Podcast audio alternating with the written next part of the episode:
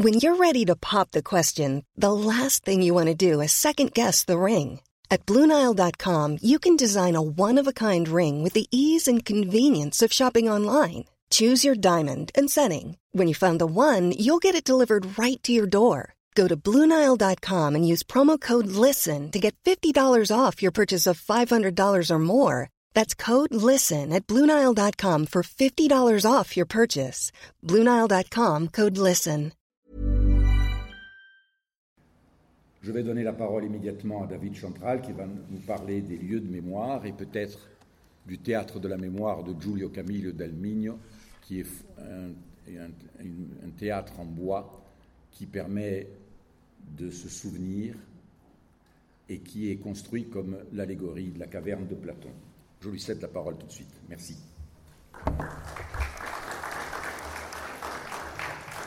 Merci, cher Olivier. Monsieur le maire, monsieur le maire adjoint, cher Bertrand, chers amis, en 1953, Sacha Guitry, dans son Napoléon, fait intervenir, avec le temps bien évidemment, Talleyrand, qui, lorsqu'on lui apprend la mort de Napoléon à Sainte-Hélène, c'est Sacha Guitry bien sûr qui interprète le rôle, évoque le personnage en disant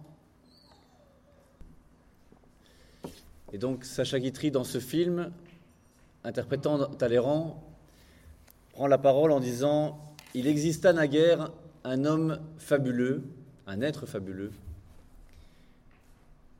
qui naquit dans une île, rêva toute sa vie de conquérir une île, vécut son grand exil dans une île et s'éteignit dans une île.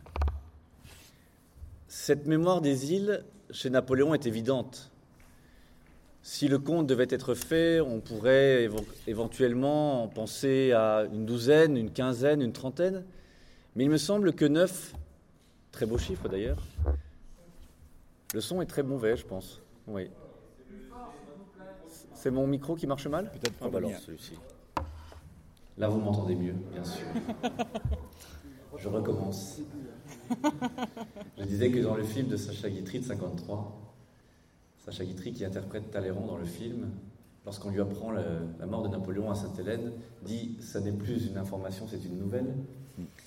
Et il euh, évoque la vie de Napoléon en disant il exista naguère un homme fabuleux qui naquit dans une île rêva toute sa vie de conquérir une île, connut un exil dans une île et s'éteignit dans une autre île. Effectivement, si l'on fait le compte des îles avec Napoléon, ces îles sont très nombreuses, mais parmi les îles dont la mémoire a, retenu leur nom, il en est neuf qu'il faut évoquer. Dois-je vous faire l'offense de parler de la Corse? C'est évidemment impossible de le faire euh, sans, sans aucune émotion. Ça nous étreint tous, évidemment. Il est né le 15 août 1769 à, Ajaccio. Et cette insularité, il l'apporte dans différents moments, évidemment, mais il l'apporte surtout, surtout par son prénom, Nabuliu. Cet, euh, cet enfant de Corse, qui va être moqué pour son accent, il va s'en servir finalement comme une force supplémentaire. Vous savez qu'elle porte la mort de son grand-oncle qui vient de s'éteindre quelque temps avant sa naissance.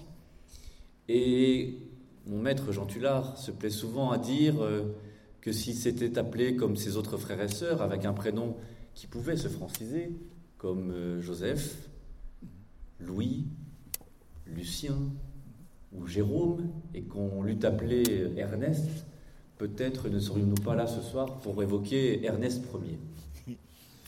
Mais Napoléon, tu disais très gentiment que ça claque quel autre nom peut claquer aussi au vent? Napoléon, vous évoquez ce prénom partout dans le monde, cette insularité corse, il en est un étendard. Et je vois que les chiens sont très d'accord avec moi. C'est un chien philosophe. C'est un chien philosophe, exactement. Cynique. Et cette euh, popularité du prénom Napoléon est tout de paradoxe. Plus français que Napoléon, pour les étrangers, il n'y a pas.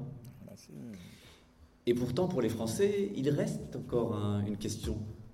Mais Napoléon lui-même l'a balayé en disant qu'il était plus français que les Français. Et qui d'autre que lui, par cette insularité corse, pouvait régler le sort de cette République qui se cherchait non seulement un chef, mais surtout un sens politique à cette erreur qui était en cours, qui était la terreur. Donc l'insularité corse, évidemment, et cette île de mémoire de la Corse, il la porte en lui. La deuxième, vous la connaissez évidemment, elle n'est pas très éloignée de nous, c'est la Sardaigne. En février 1793, alors qu'il est rentré et qu'il porte sur lui la tache indélébile du sang versé pendant les Pâques de 1792, il a fait la rencontre, bien sûr, du babou, du père de la nation, Pascal Paoli, dont il a rêvé toute sa jeunesse, et en particulier lorsqu'il était à Brienne. Et il retrouve donc Paoli, qu'il vénère comme un demi-dieu, en lui demandant ce qu'il faut faire pour, justement, retrouver cette Corse qu'il a perdue parce qu'il a été éloigné à partir de l'âge de 9 ans et demi. Et Paoli lui confie une mission, une mission de porter le fer de la Révolution sur la Sardaigne et plus particulièrement sur l'îlot San Stefano à la Maddalena.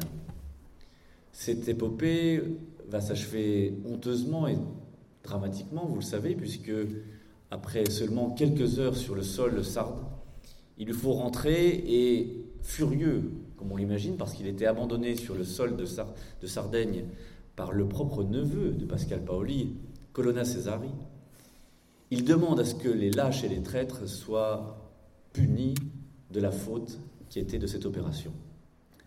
Le lâche, tout le monde a compris que c'était Colonna Cesari, et le traître, c'est Pascal Paoli lui-même.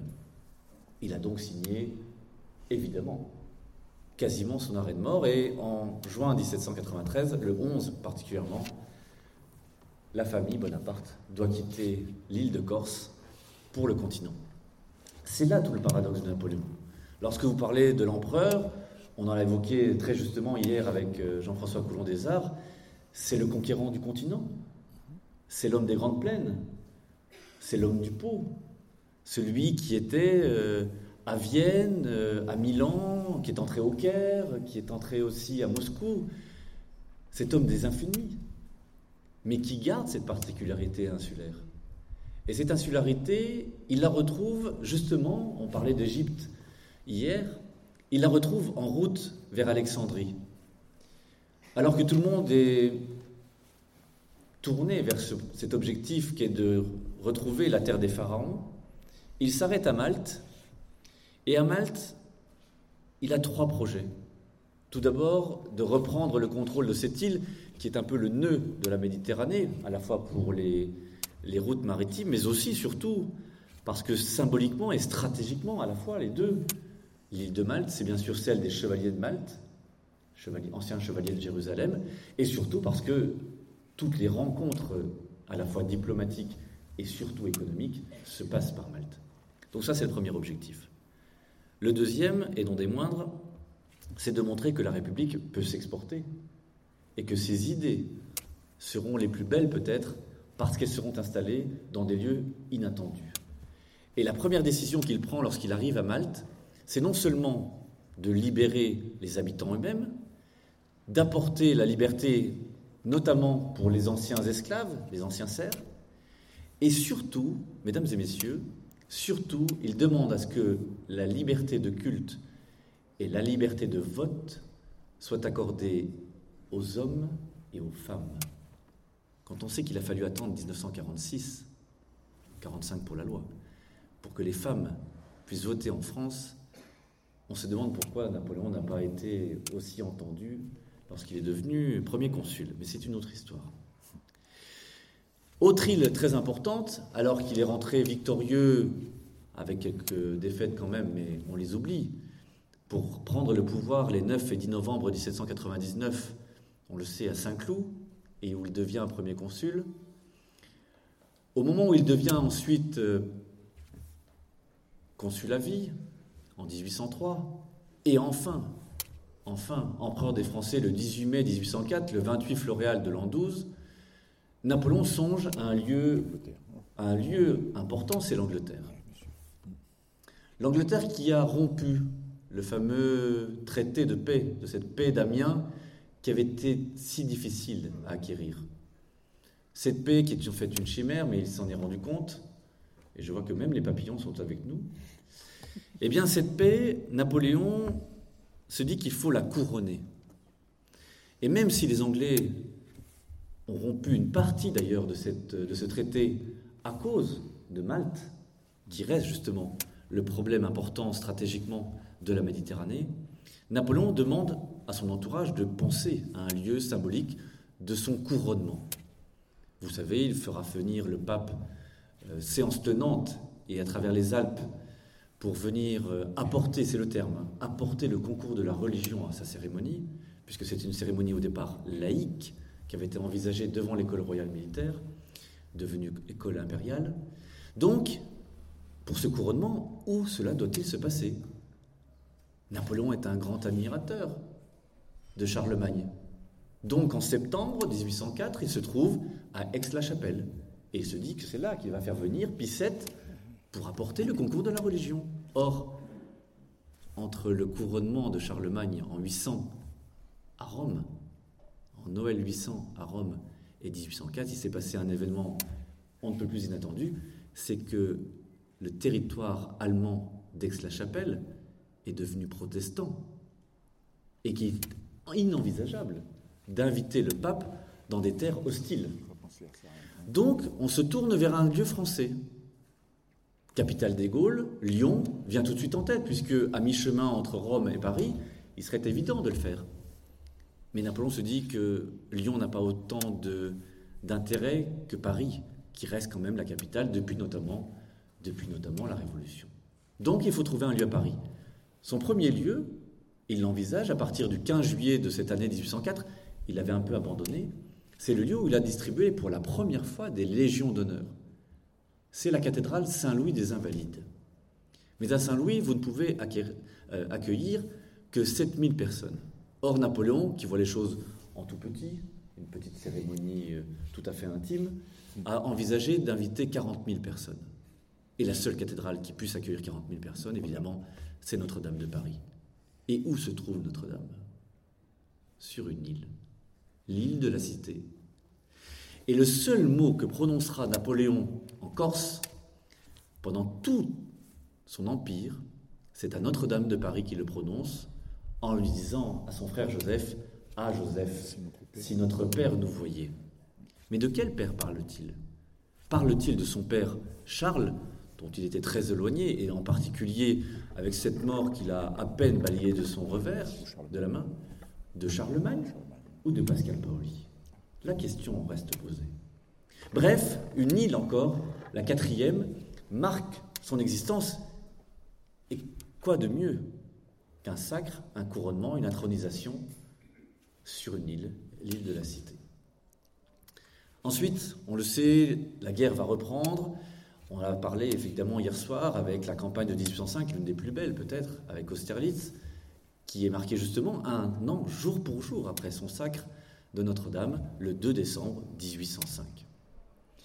Mais une autre île va faire euh, son entrée, cette fois-ci, dans la diplomatie, une île inattendue encore plus peut-être que les autres. Alors qu'en 1807, les Russes qui ont fui Austerlitz se retrouvent sur les confins du nord, Napoléon va les attaquer directement sur leur lieu de bataille, leur propre lieu de bataille, à Elo dans un premier temps, aujourd'hui Bagrationovsk, et ensuite à Friedland le 14 juin 1807, sept ans, jour pour jour, après la bataille victorieuse de Marengo. Les Russes mettent un genou à terre. Et le tsar Alexandre s'enquiert de la situation auprès de son général Bagration en lui demandant Mais dans quelle situation se trouve-t-on? Ne pourrait-on pas encore une bataille supplémentaire? Et Bagration lui dit Sire, si vous souhaitez avoir un résultat de cette bataille, il vaudrait mieux que vous puissiez distribuer des pistolets à chacun de vos soldats et qu'ils se mettent une balle dans la tempe. Dans ce cas, il faut une, une paix. Et Napoléon, qui ne veut pas humilier son adversaire, il comprend qu'il ne faut pas, demande à ce que la paix soit signée, ou du moins symboliquement marquée, par un lieu vraiment qui marque maintenant la frontière entre les deux États, ou du moins entre les deux grandes influences. Et ce lieu, typiquement, se trouve au milieu du fleuve Yémen, le Yémen qui marque maintenant la frontière entre l'influence française et l'influence russe.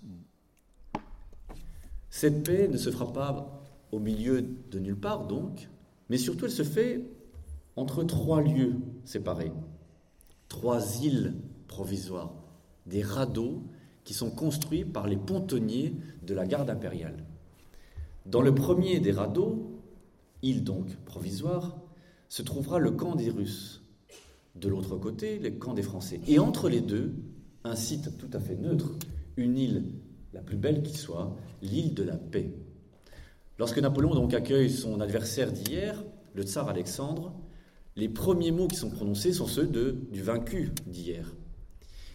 Et lorsque le tsar Alexandre arrive, il dit à Napoléon, en français, puisque c'est la langue de la diplomatie, il lui dit Sire, mon frère, je hais les Anglais autant que vous.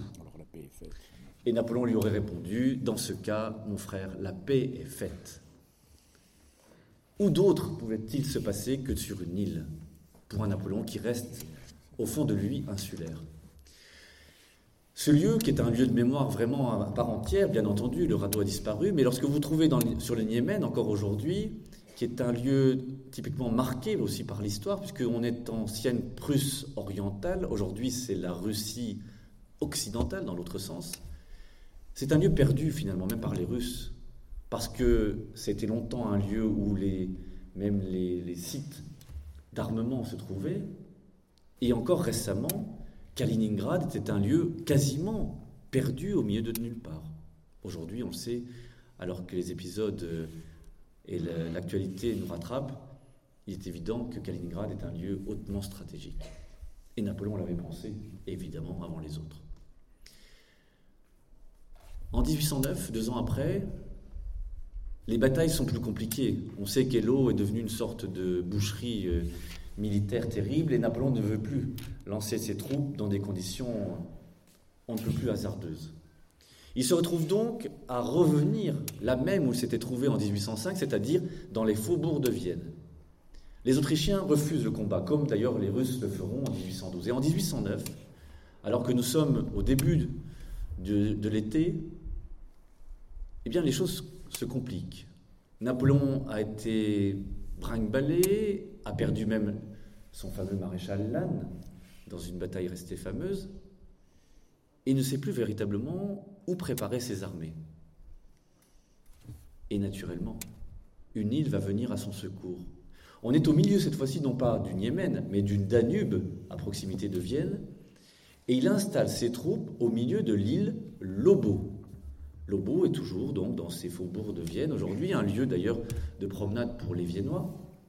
Et Napoléon, à l'abri des regards, puisque les forêts sont giboyeuses et, importantes, prépare ses armées telles qu'aucun soldat ne l'aurait fait. Entouré d'eau, c'est aussi un risque à prendre. cest à dire que l'adversaire peut à tout moment passer de l'autre côté de la rive et vous encercler. Mais Napoléon rassure ses hommes en leur disant Je sais ce qu'est une île.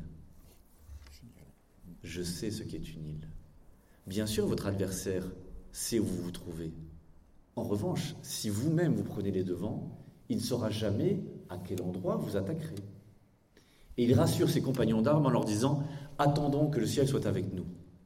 Le 5 juillet au matin, alors que les orages depuis la veille n'ont cessé de gronder autour de Vienne, il lance, comme il l'avait fait du temps d'Austerlitz, avec ses pontonniers, il lance de l'autre côté des rives du Danube quatre, bataillons qui vont lancer la bataille fameuse qui sera victorieuse le lendemain, donc la bataille de Wagram. Si Wagram a été une victoire aussi éclatante, elle le doit justement à la stratégie hors pair de Napoléon qui avait préparé ses armées dans l'île Lobo. On le sait, ensuite, après 1812, la retraite de Russie, si terrible, et la campagne de Saxe, ont combien terrifiante avec cette victoire euh, qui se retourne contre lui. Après Dresde, il est bien sûr battu à Leipzig, on le sait, en octobre 1813. Napoléon combat sur les terres de France. Aussi bien en Champagne que vers le nord, mais aussi, on le sait moins, par ses troupes qui sont repoussées par Wellington dans le sud en direction de Toulouse et d'Orthez. Il faut abdiquer. Le 4 avril 1814, alors qu'il se trouve à Fontainebleau, il abdique en faveur de son fils, l'Aiglon, cher à Rostand. Mais ses adversaires ne l'entendent pas de cette oreille, et deux jours après, cette fois-ci, il doit signer une reddition sans condition et partir en exil. Faut-il repartir cette fois pour la Corse? Il n'est pas en odeur de sainteté dans sa terre natale, et on le serait à moins. Donc, il faut trouver une autre île où là on pourra le protéger et surtout le surveiller. Et quelle autre Qu'une île devenue française, justement au moment du traité de la paix d'Amiens en 1802, une île dont le caractère italien va marquer l'esprit de Napoléon, dans lequel il se retrouvera entre euh, amis peut-être, et quelques membres de sa famille. Cette île, bien sûr, c'est l'île d'Elbe. Il y reste, c'est d'ailleurs assez étonnant, il va y rester neuf mois. La gestation est importante. Pendant neuf mois, Napoléon va faire ce que l'île d'Elbe n'avait jamais connu en quatre siècles auparavant. Réactiver l'extraction du minerai de fer, refaire de la communication avec l'Italie qui était un peu coupée depuis près de 30 ans, relancer la construction des routes, comme les Romains auraient dû le faire peut-être avant lui, et puis permettre à se faire construire des écoles, des hôpitaux, ce que aujourd'hui les habitants de l'île d'Elbe ne font que glorifier, ils le doivent aujourd'hui encore, deux siècles après, à Napoléon. Il rentre, vous le savez, avec cette fameuse route des Alpes, mais le rêve qu'il a fait à l'île d'Elbe est important. Il passe ensuite, vous le savez, par Grenoble, avant d'arriver à Paris, où il reprend le pouvoir le 20 mars, justement 1815, jour anniversaire de la naissance du roi de Rome. Ensuite, c'est une morne pleine. Nous sommes le 18 juin. Quatre jours après, il abdique une seconde fois, non pas à Fontainebleau, mais à l'Élysée, et repart vers l'exil en se demandant s'il pourrait peut-être poser le pied sur le sol du seul territoire encore démocratique dans le monde, les États-Unis d'Amérique. Avec Monge, qui avait été un de ses compagnons de, de voyage en Égypte, ils ont déjà envisagé ce programme, mais il faudrait passer l'escadre anglaise. Et cette escadre anglaise ne l'entend pas de cette oreille. Le capitaine Maitland le fait sans lui dire, évidemment, prisonnier sur son bateau, le Bel au fond. Et ce travail se fait en préparation sur une île, la dernière île de France dans laquelle il a vécu. Cette île qui est peu connue, qui est l'île d'Aix, au large de La Rochelle, non loin de Foura, et nos amis qui regardent les émissions télévisées savent que ça n'est pas très loin du fameux Fort Boyard. Eh bien, cette île d'Aix, il y reste sept jours. Pendant sept jours, Napoléon a trois possibilités qui s'offrent à lui. Comme je le disais, et ce sera sa solution, malheureusement, peut-être par défaut, il doit se rendre aux Anglais. L'autre solution serait de partir vers les États-Unis d'Amérique, mais pour ce faire, certains lui proposent de se cacher dans un tonneau de cognac vide. Comme je vous le disais, quand on est rentré victorieux dans toutes ces villes d'Europe, quitter l'histoire et la postérité nu dans un tonneau de cognac vide, je vous laisse imaginer la suite. Donc, ah s'il était plein, c'était plus intéressant, n'est-ce pas Olivier, bien évidemment. L'autre solution, c'était de reprendre la guerre et de faire une guerre civile. Mais Napoléon s'y est toujours opposé, non seulement en Corse, mais surtout lorsqu'on lui avait proposé de reprendre les armes contre les Vendéens, il s'était refusé en disant La paix des Vendéens, c'est moi qui la ferai. C'est ce qu'il avait fait en 1801 avec l'abbé Bernier. Bref, L'avant-dernière île, c'est l'île d'Aix.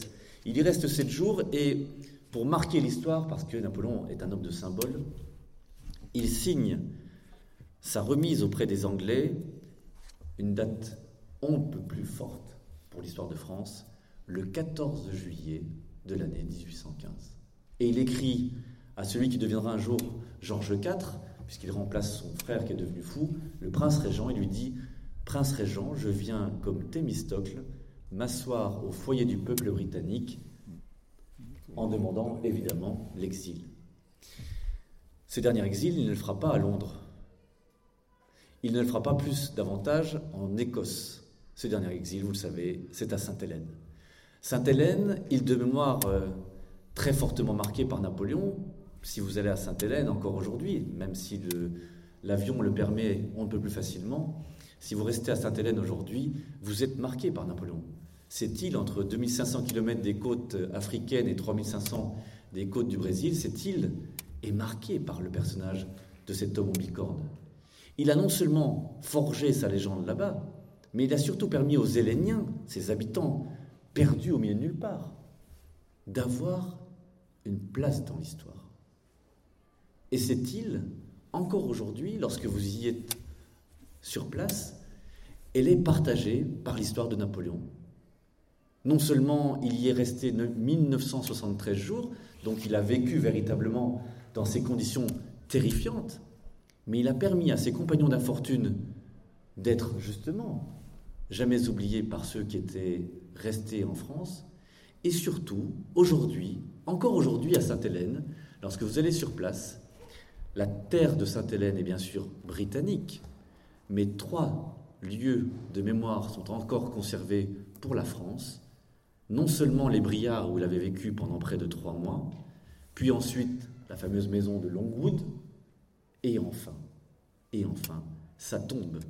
Cette tombe dont Heinrich Heine, tu en parlais hier, Olivier, Heinrich Heine avait dit, de mémoire, il avait expliqué, il viendra un jour où les hommes du monde viendront en procession s'incliner sur la tombe de celui qui un jour leur permit d'espérer en l'avenir. Ces neuf îles de mémoire, mesdames et messieurs, sont donc le résumé parfait de l'homme dont le caractère était insoupçonnable, mais qui surtout avait permis à la Corse d'offrir un destin hors du commun. Mom deserves the best, and there's no better place to shop for Mother's Day than Whole Foods Market. They're your destination for unbeatable savings, from premium gifts to show-stopping flowers and irresistible desserts. Start by saving 33% with Prime on all body care and candles. Then get a 15-stem bunch of tulips for just $9.99 each with Prime. Round out Mom's menu with festive rosé, irresistible berry chantilly cake, and more special treats. Come celebrate Mother's Day at Whole Foods Market.